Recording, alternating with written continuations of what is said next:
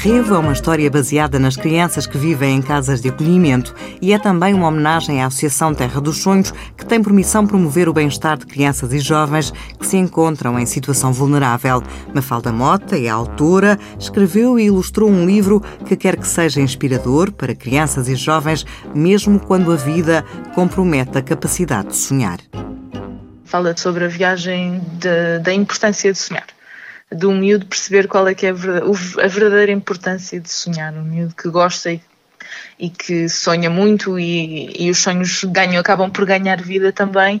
mas que não deixa de ser um miúdo muito, muito tímido e muito fechado e que não se quer dar e depois percebe que ao nós abrirmos assim um bocadinho a porta para, para as outras pessoas, neste caso as outras crianças eh, que vivem na casa com ele, de entrarem um bocadinho também no mundo dos sonhos deles, com o impacto que os sonhos dele têm vai muito para além